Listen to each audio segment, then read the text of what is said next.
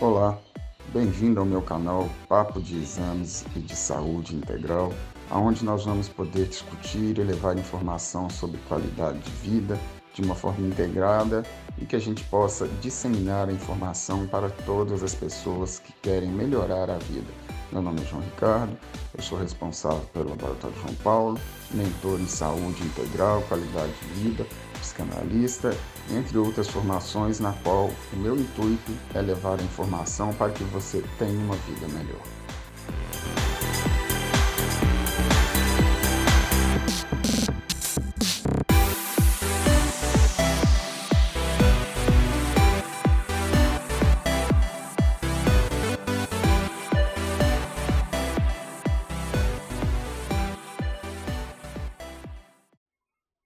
Questão que muitas pessoas perguntam é a relação do intestino com o nosso humor, nossa ansiedade. Será que existe alguma relação? Essa é uma dúvida que a gente chama hoje o intestino como o segundo cérebro. Por quê? Acreditava-se até então que os neurotransmissores, sobretudo a serotonina, ela era produzida quase totalmente no cérebro. E hoje se constatou que isso não é verdade. A serotonina é o nosso principal neurotransmissor da felicidade, da tranquilidade, do equilíbrio. Existem outros neurotransmissores, como a dopamina, o GABA. Então, a gente tem uma série de neurotransmissores que vão fazer com que a gente tenha uma regulação do nosso humor, da nossa estabilidade, da nossa tranquilidade, nosso raciocínio, nossa cognição e diversas outras funções. Porém, a serotonina é o principal deles do ponto de vista do hormônio da felicidade. Eles falam muito, erroneamente, que a dopamina é o hormônio da felicidade, da satisfação, mas não é. A dopamina ele é o nosso neurotransmissor que vai impulsionar uma ação em busca de um benefício. Ao alcançar esse benefício, a gente tem um núcleo no cérebro, chama núcleo accumbens, e ali sim a gente tem a ação de neurotransmissores que vão dar a sensação de satisfação. Mas a dopamina não é o hormônio da felicidade, ela é o hormônio então que nos gera o impulso para a ação em busca de um benefício. Mas independente da dopamina, vamos falar um pouquinho da relação intestino-cérebro.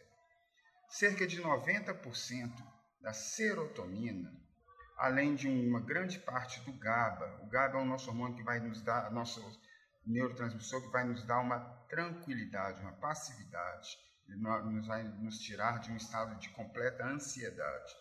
Cerca de 50% do GABA, através da, da, síntese da glutadiona, é, vem do, do, intestino saudável, assim como 90% da serotonina ela é produzida no intestino, não é no cérebro. Olha só que interessante e ela se comunica, o intestino se comunica com o cérebro através do nervo vago. É o nosso principal e maior nervo, que ele vai desde a região cerebral até o intestino, a, parte final do nosso intestino, um pouco antes do reto. É importante a gente então compreender que se o intestino não estiver bem funcionalmente, e o intestino, para ele estar bem funcionalmente, ele precisa de quê? Microbiota intestinal, as bactérias intestinais. A gente tem trilhões de bactérias. A gente é 90% bactéria, 10% células. A gente tem uma noção. E grande parte dessas bactérias, fungos e vírus ficam no nosso intestino fazendo uma simbiose, que é o quê? Um processo de cooperação para a nossa saúde. Contudo, existem situações, existem alimentos que geram desequilíbrio dessa microbiota intestinal e aí a gente fica com bactérias ruins no nosso organismo, sobretudo o que, que faz proliferar essas bactérias ruins no nosso intestino?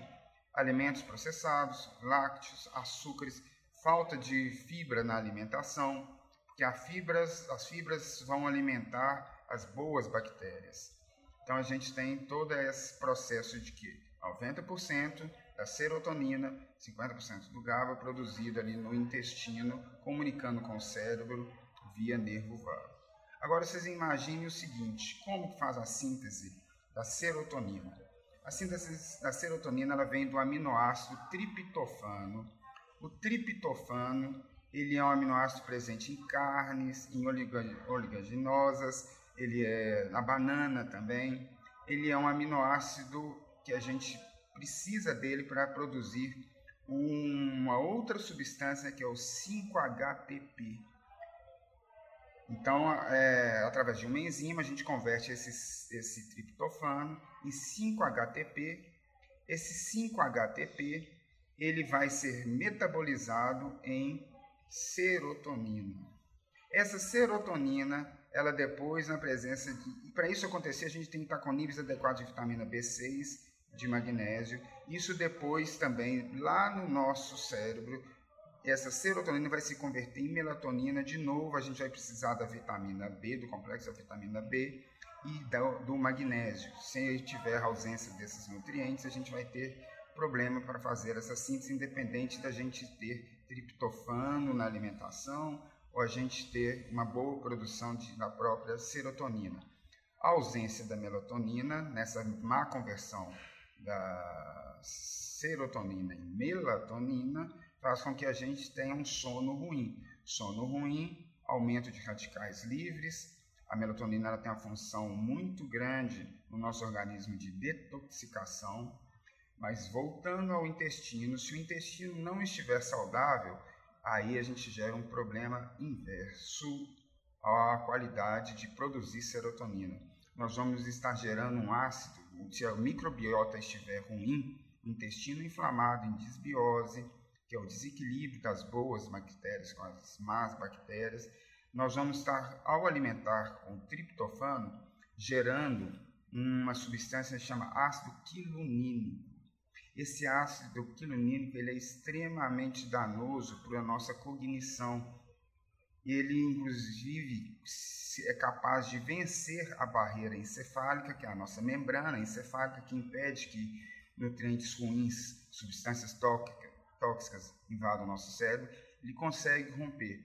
Então, se a gente estiver com o intestino inflamado, má composição da microbiota intestinal, nós, ao invés de estar ajudando a mente, nós vamos estar atrapalhando a mente e não estar produzindo a serotonina. E além de não estar produzindo a serotonina, nós vamos estar gerando o ácido quilonínico, que vai fazer esse problema de cognição, esse problema de aumento de ansiedade, casos até de depressão, confusão mental.